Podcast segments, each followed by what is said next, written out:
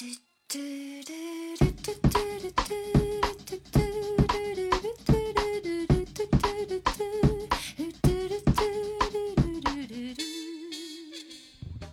家好，欢迎来到第十七期 Talk Street，我是十一。我是 Soda，我们这一次就是上一期的下期节目，众望所归的我们的童年白月光综艺节目大赏，我们迎来了下期。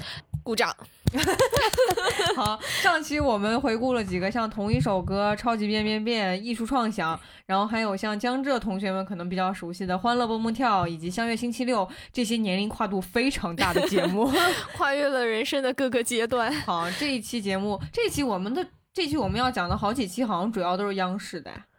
就是很多节目都是央视的，嗯嗯啊，尤其是我们俩会引起共识的、共鸣的那种节目。对，这一期可能就北方北方听众可能经常会听的比较多。嗯，首先第一个节目我给大家带来，首先第一个节目由 Soda 选送，好，是我先让大家听一首歌吧，这个大家应该就能知道了。嗯。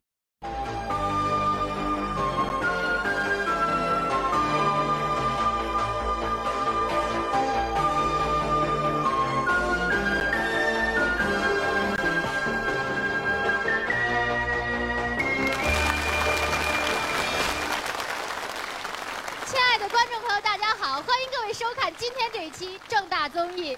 首先呢，我们还是给电视机前的观众朋友们介绍一下现场的几个观众队。好，本次正大综艺现场部分到这就全部结束了。再次谢谢各位的热情参与。让我们来收看今天的正大剧场。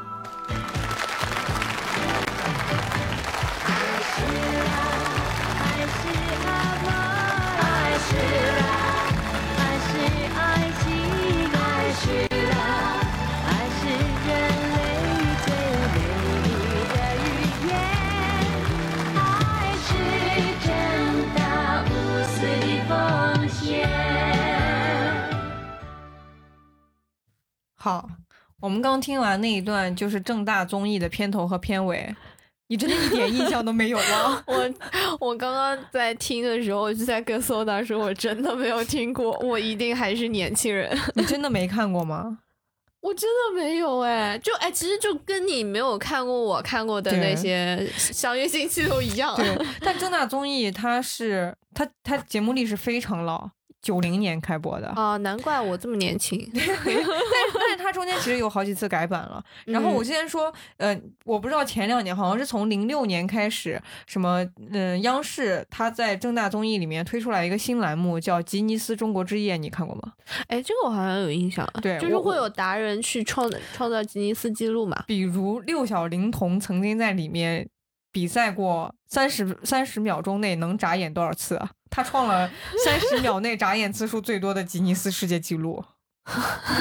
好 好吧，就这个是不是这个是不是更有的没的了？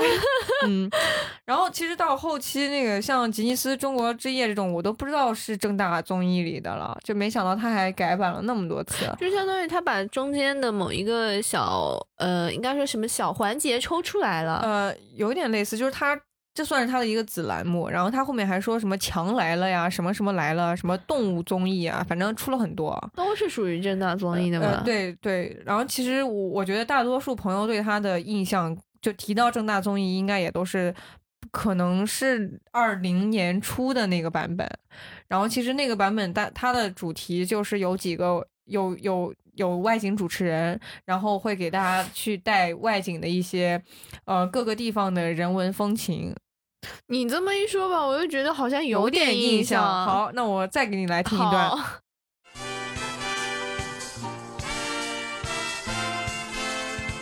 荷兰是花的王国，万花丛中最迷人的自然是郁金香，难怪荷兰人要奉之为国花。穿木鞋是荷兰人的传统，不同的木鞋适合不同的人穿。这种前头又弯又尖的木鞋又是什么职业的人穿的呢？荷兰人喜爱奶酪，传统的奶酪拍卖市场成为荷兰一道亮丽的风景。另外，荷兰自明清博物馆里的收藏也定会让您大开眼界。欢迎收看两千年第二十三期正大综艺，让我们一起走进荷兰。我刚给。我刚给大家放的这几段就是正大综艺的一些外景片段，嗯，然后中间会涉及到几个特别有名的主持人，比如说李秀媛，然后还有王雪纯。但是令人震惊的是，我们从江浙来的这位朋友，好像竟然一个都不认识。我跟你说，我我意识到为什么我没印象了。嗯。就是他那个你给我看的那个画面里面，他有一个正大综艺的 logo 嘛，嗯。这个我是印象很深刻的，我也看，嗯，但是它太长，它环节很多。对，它有分内场和外场。对，然后我每次看到的可能只是它的一个片段，就嗯我看的电视就是你甚至不知道它的名啥看啥字是吧对，我就对我逮到啥看啥，我甚至就不知道这些主持人叫啥，也不知道他他的那个那一期的主题是啥，我可能就就嗯就没什么太大太深刻的印象。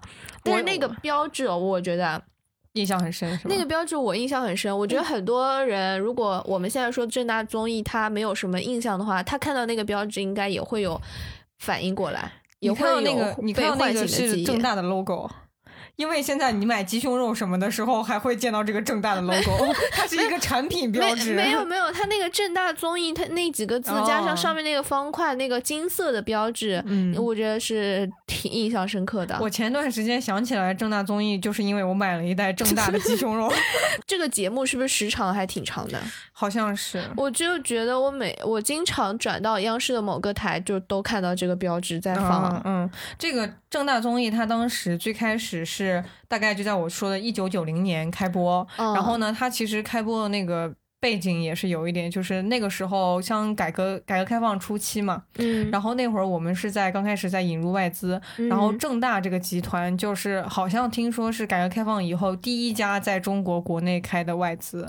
哦然后因为他的几个创始人，他们的家族是太极华裔，然后他们有四兄弟，四兄弟四个名，就每个人的中间名字的中间那个字连起来叫正大中国。然后当时就觉得他们好像特就就比较爱国，然后算是、嗯算是爱国企业，嗯然后所以。他们在国内就来创立了一个正大的这样一个集团，嗯然后正大集团就和央视一起合合作了这样一个综艺。嗯然后刚开始，其实正大综艺的主旨就是想要去带大家经常看世呃看相当于世界呃看看国门以外的东西，因为那会儿我们也刚改革开放嘛。嗯嗯，然后所以它有一个 slogan 就是不看不知道，世界真奇妙。然后原来是这里来的吗？对对对，然后而且其实刚开始这个正大综艺最开始的主节目主持人是杨澜和姜昆。哇，然后后来就咖位好足、哦。对对，而且后来，呃，其实杨澜那会儿也是刚出道，但是那会儿姜姜昆已已经是比较有名了。嗯嗯、对。然后后来就会换为那个央视的比较就这些知名的专业主持人，嗯就比如说刚出刚出现的王雪纯，甚至还有朱迅，嗯嗯朱迅也当过他们的外景主持，嗯，然后还有刚才那个外外景李李秀媛，她她应该是台湾人，就我觉得她简直就是 vlog 鼻祖，旅旅行 vlog 鼻祖，哦。我刚刚看那个视频的第一反应就是我喜欢这个，对吧？你我对现在还是会喜欢这种的。对，我就觉得他也很自然，他这种，他就是一个能跨越时代的一段 vlog。我刚刚看到这个的时候，第一反应就是我会喜欢这个。我现在还是喜欢这种节目，你喜欢？嗯，对，就是旅行的节目，要有一个很专业的主持人，是去很专业的介绍这个地方。对他对当地的一些风土民情是比较专业，做过功课的。对对对，现在有一些旅行博主，他们就是业余。哎，我也是这么觉得。嗯，然后或者是比如说路上突然车抛锚了呀，什么就很衰。啊，这里插一个，这里差一个小场外知识。嗯我刚刚给 Soda 看了一个我喜欢的 UP 主，他们就是自自驾去环环游那个阿里中线，对，就 中间各种虽事。呃，嗯对，经常出现车抛锚的事情，被啊呃被 Soda 好好的就比较接地气吧。对 我就比较喜欢像正大综艺这种，你也能呃。就是我感觉他们就很专业，就是他嗯们整体专主持风格呀，或者是你取材，然后也会也都很专业。我现在觉得，对，提到这个重大正大综艺，你刚刚说他觉得环节很多，他确实，我后面在做功课的时候发现，他不只是有这个外景，我印象很深，然后还有一个主演播厅之内的。嗯，然后呢，他主演播厅有一个画面，就是有好几个方阵，然后那些观众都像梯形那样坐，然后穿不同颜色的衣服。我不知道你有没有这个印象。那个那个年代的综艺好多然后对，都这样，然后最前排呢是两个明星，然后他们组成一个战队，然后他们有答嗯题，然后有分数。哎，这样的节目好多啊！对 你这个就让我想到央视另一档节目了，叫《开心词典》。哦，原来这样，我也听过。嗯，就是啊，我哎，这又要寄出我的另一个童年女神了，王小丫。王小丫，对。嗯我当时觉得王小丫就是智慧和美丽的化身，对，因为因为那档节目里面她是那个出题的人吧，嗯然后她也手握正确答案，嗯然后长得也很好看，然后然后有的时候还小，就我觉得最期待的就是她去公布答案，就是你答到底答对还是答错的时候，啊对对对就还小晃你一下。对，嗯而且当时我会跟着那个答题者一起答，嗯嗯，对，然后闷呃，然后赌一下，哎，我答对没有？你知道就是另一个主持人是谁吗？你有一个印象吗男的是吗对，就是当时王小丫是坐在演播厅里面的嘛，然后嗯尼格买提一般是站在什么礼物区啊，哦是吧？然后还有迎接那个选手的区域，哦哦，然后哎，是家庭对吧？什么家庭基金，什么家庭梦想基金，什么？我是不是串台了？串台了。我记得你说的那档节目，嗯，但是他应该为什么我觉得那档节目是上海台的？我我感觉这个开门红什么什么答题，就很多这种对对对节目什么家庭梦想基金，对然后去闯关要你要去闯这个两千元，你要不要闯？啊，对对对，哦啊，要放弃还是到、到此为止，还是对继续？对对，然后但是开心词典好像它叫心愿礼物吧，啊，反正反正不是什么家庭心愿，你可以是个人的心愿。嗯然后一般好像都是就是选手都是有点身负什么某项特长，嗯就比如说。我看有一期是几个替身演员，有些是长得有一个人是长得很像周杰伦，唱歌嗯也唱得很很像，嗯然后一个是长得很像刘德华，就是嗯他们的替身演员吧，嗯或者是模仿者。然后还有是高考状元啊之类的。哦，我、嗯我考古的时候，我又受到了一些 冲击一击。波 打击，感觉不是不是谁都能。小时候觉得谁都可以上，对对对，就是我小时候觉得，哇，这是这我我上我也行啊，他还有场外求助，还有现场求助，对吧？嗯但是我考古的时候发现。他他有一个文科状元，他有一个文科状元，他的嗯数学分数你知道是多少吗？你知道文你还记得嗯高考数学满分是多少吗？一百五。他考了一百四十八，哦，可能是因为我们那边题比较简单，我们大家都考一百五，就是 就是，反正你也不是文科嘛。本对对对对，就本地 我们是本地出题，哦就我们不是全国卷。呃，这段能不能掐掉？嗯嗯，嗯，对。好，然后嗯，那就说到那个那个答题节目，我想起来是不是还有别的？我感觉当时答题节目好像还挺多的。就是像你刚刚说的什么家庭梦想啊，家庭家庭梦想基金还是什么？哦，对对这个好像是就近两年那个尼格买提的，不是猜歌名那个什么吗？就什么开门红还是什么开门大吉？我记得李咏好像也主持过。哦，李咏是之前的，什么非常六加一是吗？嗯，对我我也想讲的一会哦儿，哦哦，好 好。我下面就讲《非常六加一》好吧？其实这些我都没太看过。啊、我好喜欢《开心词典》这一类节目，哦，因为我觉得我也能答一答。哦，哎，你说到开心词典，我忽然啊，我你你先你先说非常六加一，嗯不，我先给你出个题吧。就说到《开心词典》这里，我我就很想出个题。嗯，好，来，人每天都要喝水，那你说淡水鱼要不要喝水？给你三个选项，第一个是它不用，终身都不用喝水；第二个是时刻都要喝水；第三个是它只喝少量的水，C 吧，只喝少量的水。呀，那我们到节目最后再来揭晓谜底吧。嗯，好，行，我总我总觉得这里有坑，嗯，没有，人家是有科学依据的。哦，好，那说完开心词典，我觉得另一档节目也是央视，好像应该是同时期的吧，也很火的一档节目。就是只要说起主持人是李咏，大家肯定哦就知道了。嗯，但是我。但是我特别惭愧的是，我知道李咏，我没看过《非常六加一》。那你看到李咏砸金蛋吧？呃，对，然后像什么《非常六加一》的手势我都看过，但是《非常对六加一》的手势我我应该是在小品里看的，就那种什么像 rock 一样我的那个手势应对我应该是在昨天、今天、明天的赵本山小品里看的啊？是吗？呀。然后，然后像什么那个砸金蛋这种环节，我可能是在线下的模仿游戏里知道的。我就好喜欢砸金蛋这个，我小时候老看。他们这个环节是内容是什么呀？内容就是会现场连线一个呃，就是电话连线一个热心观众，幸运听众幸运观众对，嗯然后就他他一般是那个幸运听众会留呃幸运观众会留一个心愿给节目组，嗯然后他还打电话过去，让这位观众选一个金蛋，如果砸出来里面有那个金花。啊，节目组就会实现他的愿望。一般来说，他因愿望可能就是那个什么家庭心愿嘛，什么一台冰箱啊，一台一台彩电啊之类的。我要上清华。那你需要一个 godmother。嗯，欢迎回来，正在播出的是中央电视台《非常六加一》，欢迎继续收看。如果大家有什么想法、愿望的话呢，可以发送短信给我们全国的手机用户，编辑短信发送到一零六六九九九九零八一，说不定呢我们就能帮你的忙。所有的短信呢，我们都储存在电脑当中。现在我们随机跳出十位朋友的电话号码来连线，请。好了，这十位朋友的电话呢，我们已经随机挑选出来，马上呢就要打电话给你啊，连线。第一条信息来自江苏，手机尾号八二八九八，儿子把床弄坏了，希望我送他们一张新床。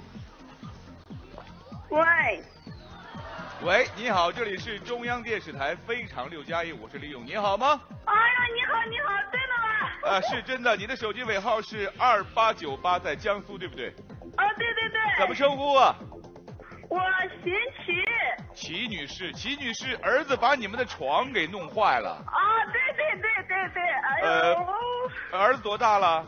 我儿子啊今年七岁，呃。现在您来选择金蛋，我就选八号好的。八号。啊。等一下，看看里面的内容啊。好，请继续感谢你对《非常六加一》节目的支持，没有问题。八号蛋砸开之后是金花四件，那床呢有《非常六加一》送给你们，我们会随时跟你保持电话联系的。时间关系，我们挂线了，再见。好，再见再见。其实我我蛮想蛮想说李咏这个主持人的魅力，对，就是因为前几年李咏也去世了嘛，就还大家都很觉得很遗憾，嗯，对，很还挺怀念的。因为李咏只要一站那，你就会想到《非常六加一》这档节目。对，而且我小的时候觉得他是一个特别不正经的人。对啊我觉得我小时候就我觉得爸爸妈妈那一辈的人好像都会觉得李咏是一个异类，至少在央视的主持人界好像是一个奇特的存在。而且我感觉他是综艺感最强的，就是最有娱乐的综艺感的这样的人。嗯，其他的人可能会有点正可可是问题是综央视不就是这个气啊，质吗？那也不一定不一定不一定啊。就我觉得我小时候觉得他特别不正经，嗯，然后感觉就他还挺还挺嗯格格不入对吧？反正其他的央视的节目主持人给人看起来就非常端庄，对呀、然后他就是那种，呃，其他人都都很都很正经的时候，他的头发就梳的特别高，然后呢还还特别长，对，然后呃，对他的发型就是属于男士里面比较中长发的。对，然后尤其他大家还一直在经常调侃，不管是你看不看那个他的节目，大家都知道，从各种小品呀、那什么各各种春晚的那些调侃节目都知道他的马脸，然后而且他好像也在经常调侃自己这一点，然后自黑。对，我就觉得他的综艺感很强，这个好像还挺难得的。而且我觉得他穿着也和其他的主持人很不一样啊，就他总是穿一些糊里花里胡哨的衣服，嗯，然后，然后你看《非常六加一》，他砸金蛋的时候。他身边的都是兔女郎 没有有 Q 到这个，嗯就是好多期我都有看到是那种兔女郎的形象，嗯。然后反正就是觉得让人觉得他说话的那个呃语气啊什么的，就不像其他综艺呃不像其他央视主持人那么的正，对，嗯，所以其实我感觉他那个时候还挺难得的。就觉得他在那个时代背景下敢这么做，还挺有勇气的。就其实你刚才说的，像就是像李咏的《非常六加一》这种节目，这种这种这种其实偏后期的节目，我真看挺少的。他偏后期对然后其实其实我非常喜欢央视比较早期的一一个节目，就是《曲苑杂谈》，我觉得他。啊，就好多人觉得他土，我觉得他特别洋气，呀，就是我觉得他有特真的特别洋气。我现在看我现在来再给大家来放一个他的片头曲吧。嗯好。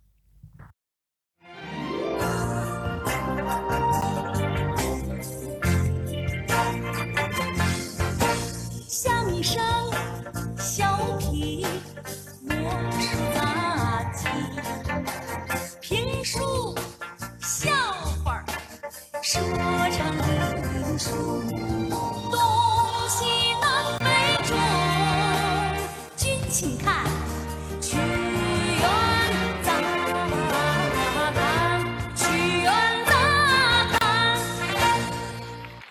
朋友，大家好，很高兴我们又见面了。今天我们为您安排的是《曲苑杂谈》节目选粹，希望您能喜欢。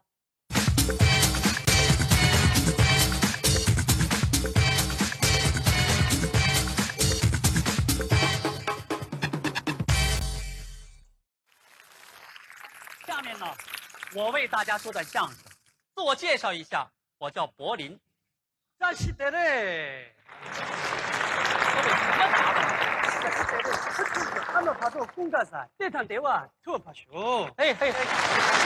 说什么呢？这是藏语，我是祝全国人民新年快乐，吉祥如意。哦，谢谢。原来是位藏族兄弟，我叫洛桑尼嘛。这次哎，洛桑，我在这正演节目呢，你有事儿吗？有事，我就是来找你学说相声的。这学相声最起码的条件得先说好普通话。你这，我能学赵本山，他还能学赵本山。好，咱们就欢迎这位藏族兄弟为我们学学赵本山。哎呀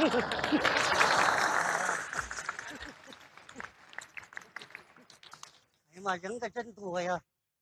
干啥呢？本人自个儿介绍一下吧。本人姓赵，叫赵本山，家住铁岭二亩林儿。真的。说啥呢？生活呢就像一锅菠菜汤，太难了，不说了。到那头溜达溜达。一九九四年来点真改的。你 又怎么了？老师，你唱这首歌我能不想家不？跟你这么说，我出来学习这么长时间，一直也没回去，就连一封信也没给我们家里写。那这就是你不对了。你再忙也得给家里写封信呢。我倒是想写啊，为什么不写？我写了，我怕那字儿我爸爸妈妈不认识。没关系，现在写。现在就现在写。你说，老师帮你写。你写啊？我帮你写。想想。嗯。好喽。说。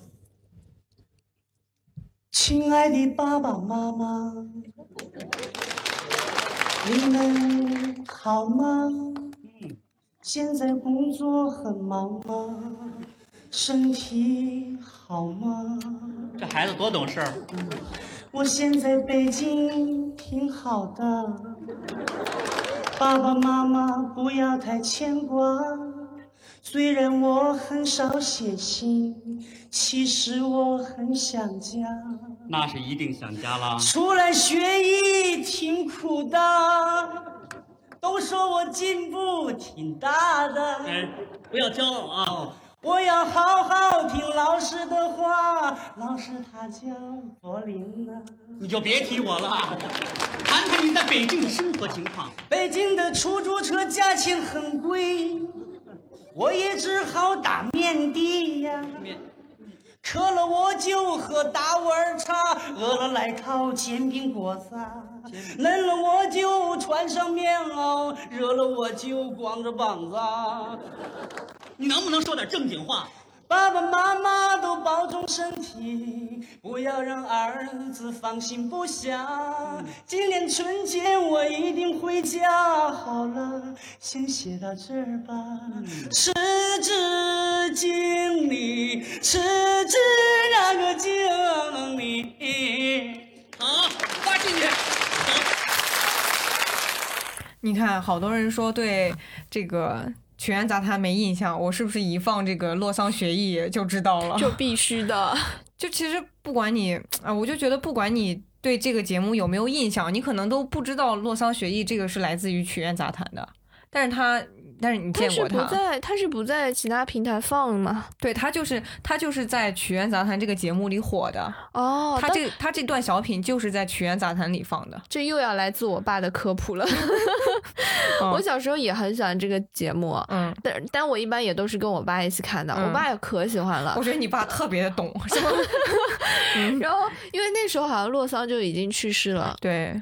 然后每次看到洛桑学艺，我爸就会给我科普，哎呀，你看这个演员年纪轻轻就去世了，多么可惜。是车祸，嗯、但是他这个嗯，就是学艺非常扎实嘛。嗯嗯嗯，对，而且他不是在在他去世之前，他当时还有一个很有名的节目，就是将一首歌改编了，然后改编嗯叫、那个开头就什么“亲爱的爸爸妈妈”。哎，我我我甚至就觉得我有时候在家和家里人一起看还有点尴尬，我觉得挺心酸的。对，然后中间说到一些好像就很真实的，就什么在北京什么打车太贵，什么叫个 面的，嗯对对对怎么怎么，还有说还有一句话就是今年过年我一定回家，什么怎么，但是但是后来后来可能就回不了家嘛。对对对这这不就又是初听这那这个话怎么这说来着？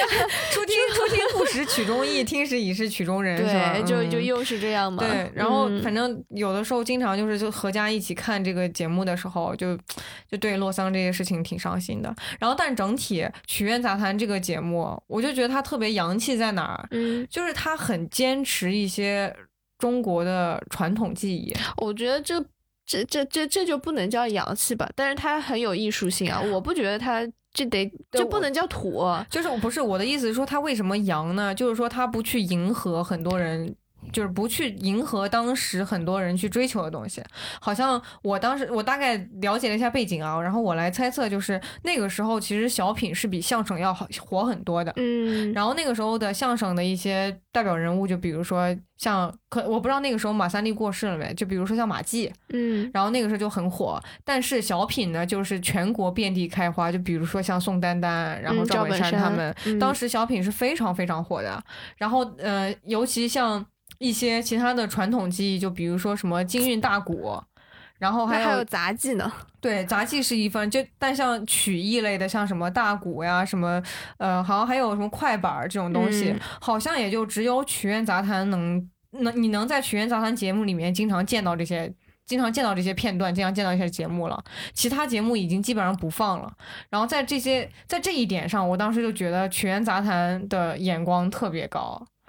就是他能把各种艺术，他能坚持的去发扬他们。他很他能欣赏吧，而且他也能嗯坚持的去把它做，然后可能会去做一些当下大家不那么欣赏的东西，但是他认定是认定是好的东西，他会坚持做。其实我感觉有点惋惜的是，他可能没有等到相声的春天。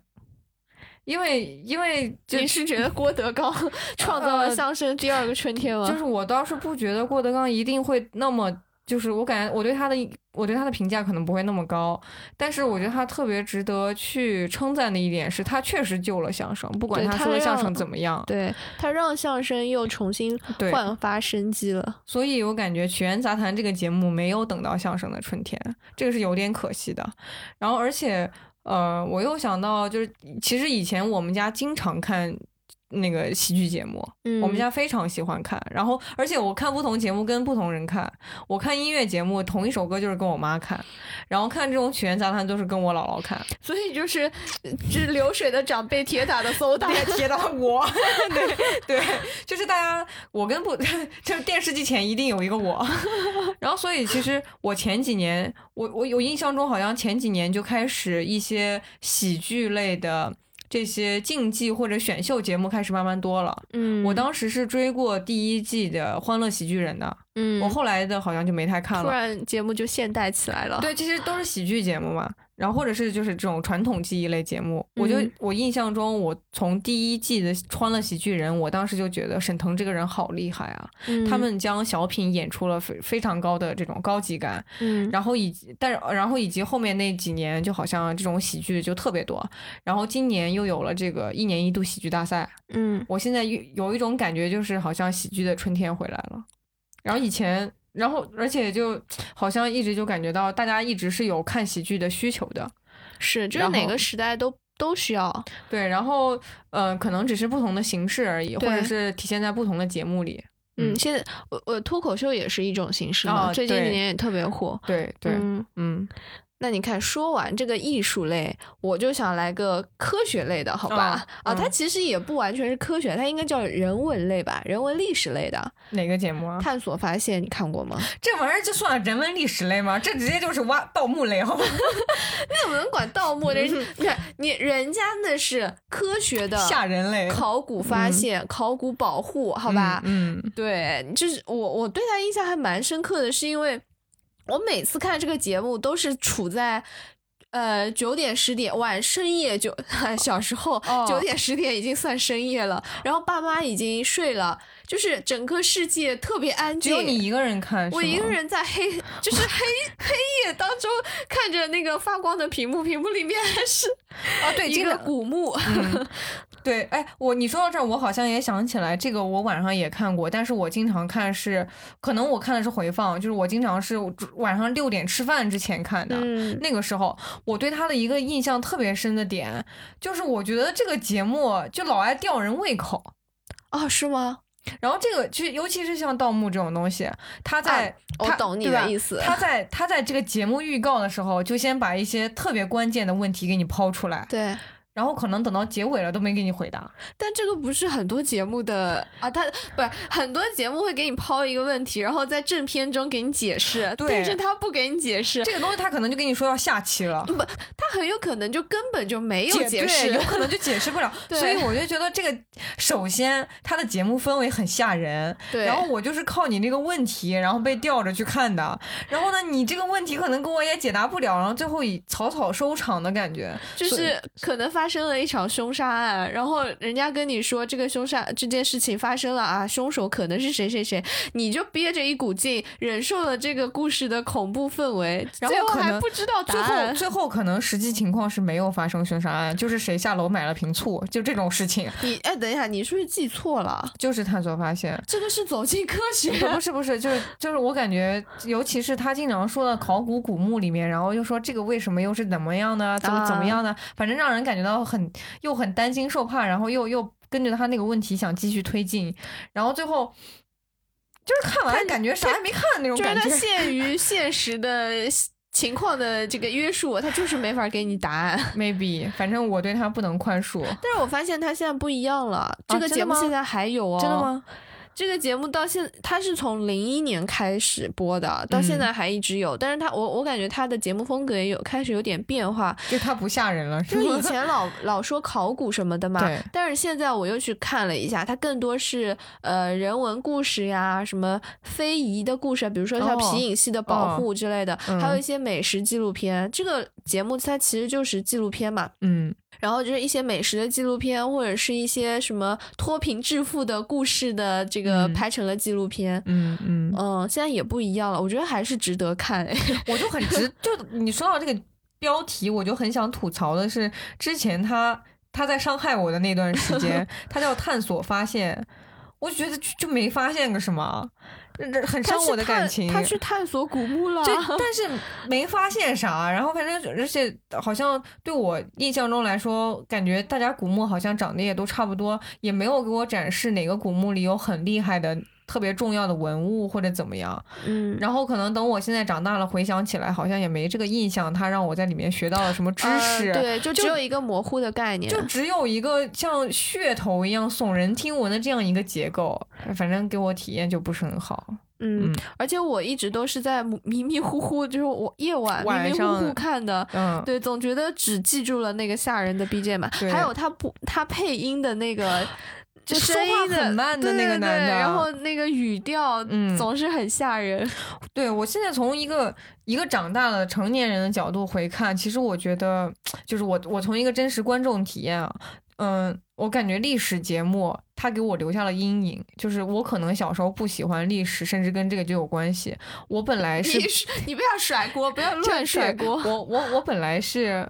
我本来是想，就是确实是抱着可能想探索发现点什么东西的，但是我就感觉他给我营造的就是，呃，古墓里面都是一些，呃，有的没的的问题，最后还没给你解答，就有一种泡影的感觉，然后反而就没有让我就没有给我机会让我去知道哦，原来这个墓的价值有多高，墓里面东西有有多么珍贵，有怎么样，我没有机会知道这些。啊它让你洞悉了历史的真，嗯，应他该应该说历史学的真谛，就是你根本没法知道历史的真相是如何的。就是可能他给我藏了一个哲学哲学答案，是吧？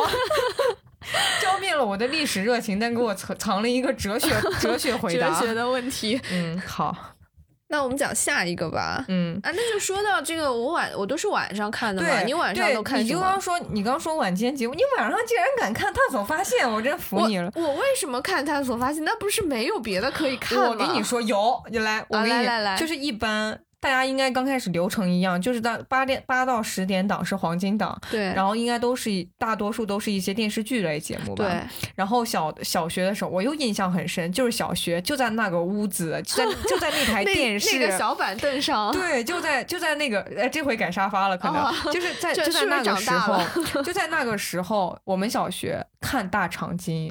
啊，我也看，哎，大长今我真的是，我我应该是完全追，我可能都有二刷三刷甚至，然后而且像他应该是湖南台嘛，嗯然后然后后来后来好像他在重播的时候就赶上呃暑假什么，我还是会看，然后的就是因为好像湖南台的八湖湖南台的黄金档好像是八到十点。好像是有两档，这个我很清楚。然后反正基本上好像是十点钟，我看完大长今以后，这个时候对我来说睡觉还太早了，为嗯时尚早。但是大长今播完了，然后这个时候湖南台已经开始播晚间新闻了。等一下，它一定是有两档的，这个我很确定。你说大长今是有两档吗？呃？不是湖南台的节目的安排，谁谁是有两档？它应该是新闻联播是。七点开始是吗？七点半结束，七点半结束之后开始有一个剧场，嗯，到精英独播剧场，那个是后面后面的了，嗯前面那个青春独播还是什么哦独播，哦类似嗯然后到大概九点还是十点吧，嗯，然后再接第二档是精英独播剧场，啊，我看的是晚一点的，我看的是大长今看完了以后，那个时候就改晚间新闻了。那是精英独播剧场再之后、maybe，然后我真的是在这个节，我阴差阳错的通过这个节目听到了很多湖南话，就是学了一点。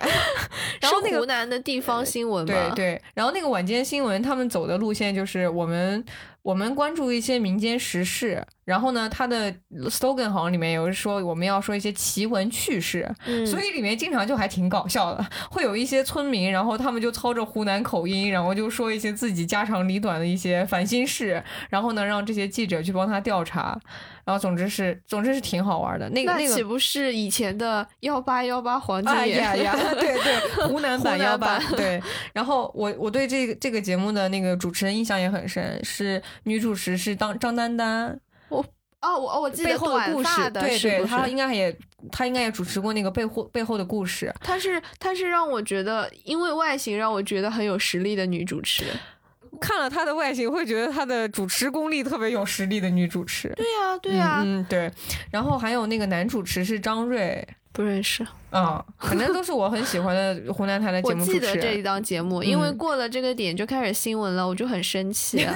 就每一天每每次看精英独播剧场都意犹未尽嘛。对对，然后。跟以以类似的情况还出现在中央八，就是这个时候，你讲说湖南台的晚间新闻，我甚至都看完了，聊到了十二点，然后这个时候，这个时候年这个时候年纪轻轻的我还不愿意睡去，就我小时候是跟我姥姥一起睡，我姥姥都已经早都睡了，就我在她旁边，我就在看电视啊。我现在想想，就是当时就是我就我就在那儿把电视也放着，声音也有，画面也有，我嗯。只是不开大灯，然后我姥姥就在我旁边睡觉，嗯我在那儿继续看。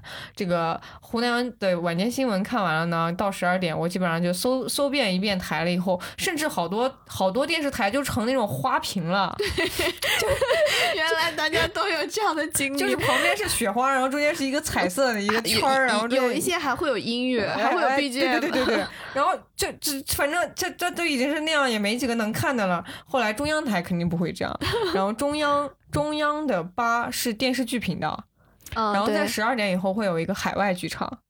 我因此而 追了一个非常长的日剧，叫《冷暖人间》。冷暖人间这个剧好像拍了有十十季，然后每每一季是多少？他好像他好像播了有好好多年，我就记得那时候就是老说调侃说韩剧嘛，也都是嗯中央八放的，对，什么都有几百集。啊，这就类似什么，嗯，我我印象中，我之前跟我妈看的什么《爱上女主播》，什么《人鱼小姐 》，我好像都天是这样。而且而且那会儿就是都是看的中文配音啊，啊，对，就有一股特别的味道。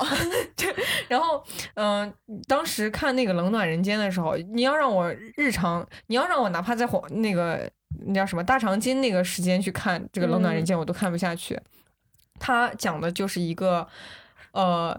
一个一个一对夫妇有五个女儿，然后呢，这五个是这五个这五个女儿和这一对夫妇加起来六个家庭吧，嗯这六个家庭的家庭琐事，那确实是很长。它是它是一它也不算是喜剧，它就是一部长篇的家庭情景，哎，可能不算情景，家庭剧。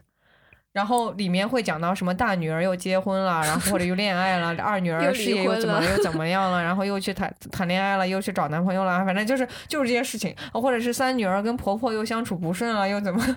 但是但是听我说起来就感觉很，就感觉很那个婆婆妈妈的，但其实。我就觉得很难得的一点是我当时看就一点都不觉得婆婆妈妈，就还挺有意思的。没有别的电视剧了。啊，但但是但那会儿其实我可以睡了，我还有一个选项，我我可以睡觉了。但那会儿我我甚至经常都是可能看到两三点吧，这个就是《冷暖人间》也看完了我才睡。然后但那会儿我就觉得他很难得的一点是他给我营造出一种特别温暖的感觉啊。然后他的那个好像是我现在最近做功课去看他这部剧的时候，然后他们有一个最核心的理念就是说家家人是最重要的。嗯，所以我觉得这一点，反正当时。哦，隐隐约约的这种他给你体现出来的这种观念，就让我感觉还挺温暖的。你会每天看吗？也不会，我白天还要上学呢。也那也就是你也不是把所有的故事都非常连续的看下来他就是那种有点类似于《老友记》的那种，你从什么地方插进去你都能看啊，明白。然后因为所以我就发现了，这种几百集的肥皂剧，它就适合在这个时间段播。但是其实又挺有意思的。然后就你真的会去感兴趣他们是怎么样，所以这个就真看编剧的功底。然后那个嗯编剧也很厉害，然后他也是经常会写这种家庭家庭类型的剧。嗯，而且好像是说有一个挺有意思的点，也是我最近做功课的时候才知道的，叫《冷暖人间》这部剧，是它在日本很也很有名。然后呢，日本有一个民间谚语，嗯叫好像叫“人世间没有鬼 ”。这这句话是不是有点莫名其妙？然 后我们现在是在晚上录音，说实话，我后背有点凉飕飕。就在日本，它这有一句谚语，就叫“人世间并没有鬼”，但这部戏却以“人世间有鬼”做标题。就是我本来是很确信人世间没有鬼这句话的 这个命题，好吧？但但这这部剧它不是说有有没有鬼这件事情，这只是一个我理解，这只是一个一个比喻，就意思嗯是说人会受、呃一些关系之间所累。嗯，大概是这个意思，所以这部剧其实就讲的是人与人之间的人际关系这样的事情。嗯嗯，反正整体来说，对我对我印象，就我对他印象还挺深的。而且我今天在回顾这所有的这些综艺节目的时候，尤其像我们上一期的这个同一首歌，嗯然后还有像艺术创想，然后以及你像你说的欢乐蹦蹦跳，然后还有我说的这个曲苑杂谈，嗯然后甚至现在的冷暖人间，我有一种感觉就是。呃，就像你说的，我们看的东西最后成就了我们自己。是啊，然后就像是我在同一首歌里面，然后奠定了啊，我可能是一个喜欢音乐的人，我可能这这接下来走的时间里，我都会经常会去跟音乐相关。然后呢，从艺术创想的里面奠定了我们这个小孩子 是一个特别喜欢尝试，然后喜欢去拆家，然后会喜欢去试新东西的一个小孩。让我们一起感谢尼尔叔叔。对 对，鸟呀。然后呢，今又欢乐蹦蹦跳，然后你那边又是各种什么开朗的呀，或者是喜欢回答一些什么奇怪的问题啊，有脑洞很大的那些小孩去奇思妙想。然后像曲艺杂谈，我就觉得我有的时候好像就是一个很传统的人。那完了，那我看《相约星期六》了呀，我能不能把这段历史删掉？隐隐之中注定了，好像要一直当女嘉宾的命运，是吗？不，我没有当过，好对吧？，然后就我就觉得好像每个里面都有我自己的影子。啊，就是我看《曲苑杂谈》，就是它是很多人说它是一个老节目，或者它里面嗯展示的是那种老的技术，但是我有的时候就会觉得这些老的东西很很 deserve，就 很很值，对它它它很值得我们去看，然后它很洋气，它不土。然后像这个冷暖人间，我就觉得它它告诉我，好像隐隐慢就很隐隐的，他给我留下了一个印象，就是家人就很重要。嗯，我很喜欢那种全家人就是一起围坐在一块儿，然后也不说什么话，就他其实各干各的事情的这种比较温暖的这种氛围吧。嗯，我我其实我还有一个挺想说的是，嗯，我们小时候老觉得，呃，就是爸妈可能老觉得我们看电视看太多了，就应该多嗯看看书呀什么的，少看电视。嗯然后现在的家长会觉得小孩应该少玩游戏啊，多多看书啊，或者是多看有意义的纪录片啊。嗯，就是好像你看每一代总会觉得，呃，现在的小孩儿干的事情似乎不那么有意义。嗯，但实际上你并不知道他们做的这些事情，可能对他们对他们而言就是成长的一部分。就是这些滋养了他们。对，嗯然后我觉得我们俩都是属于看电视还挺多的。嗯，我就觉得其实我从电视节目里面获得的信息是很很很充很丰富的，嗯就并不是只有看书才能得到这些东西。嗯。对，它只是不同的形式而已。对，然后像你刚刚说的，看动画，就是其实其实小时候看看电视看比较多。我小时候可能会看一些动画片儿，虽然我武侠类的这些电视剧我看的比较少，嗯但我看动画片，我就发现我好像就沿着我小时候看动画片的那个里面主角的路子，我开始走下去了。这里这里要挖一个坑，好吧？对，我们来立个 flag 吧。对，我们就在下一次就来说一说我们儿时的那些白月光动画片，我们的人生导师。我们 我们这个从在二零二二年的开头，回头捋一下过去的二十多年里走过的路。对，好像冥冥之中印证了自己看的某些东西。呃，我们这一期也讲了好几个小时候喜欢的综艺。嗯，对，我们这一期刚开始有讲呃这个正大综艺。然后有曲苑杂谈，后来又讲了我们俩褒贬不一的 探索发现节目，对，然后比较有争议。对，也提到了非常六加一和开心词典，嗯然后最后还有我晚间我们经常在晚上看到的一些，比如说湖南台的晚间新闻，简直对湖南台的晚间节目如数家珍。对对对对，嗯，然后。其实感觉结合上一期就发现，嗯，大家的童年好像有的时候精彩也都很相似。对，嗯，都是同一个时代走过来的人吧。嗯，就也不要说自己多么年轻了。特别期待有和我们有共同记忆的人，大家嗯也就别怕暴露年龄了。请在记，请在评论区留下你的脚步。好的，我相信一定会有，一定会给你心里激起激起一个小小的 spark 的。嗯，哦，最后要 call back 一下，我们前面还问了一个问题，就是开心词典里面，我是从开心里词典里面找出来的问题了。对，就说是淡水鱼，对，淡水鱼要不要喝水？答案一是要终呃，一是终身不喝水，二是时刻要喝水，三是喝少量的水。你当时的答案是 C。但是但是，其实我觉得你这个问题特别的不严谨。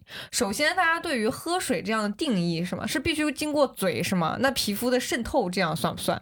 然后其次，喝什么水？是喝喝淡水还是喝盐水呢？淡水鱼，它当然喝淡水呀、它在所以说的是喝水，就是说喝淡水是吧？对它它哦它也只能接触到淡水。那我这样的，但它那我的答案还是 C。啊，那对不起，你答错了，很哦遗憾。好好好，我我我等一下，我要模仿一下王小丫的语气。嗯哎，不好意思，非常遗憾，这道题答错了。嗯嗯，好，这那你给我来讲解一下。让我来公布正确答案。嗯，正确答案是终身不喝水。哦，咸水鱼是要喝水的，但是淡水鱼不用。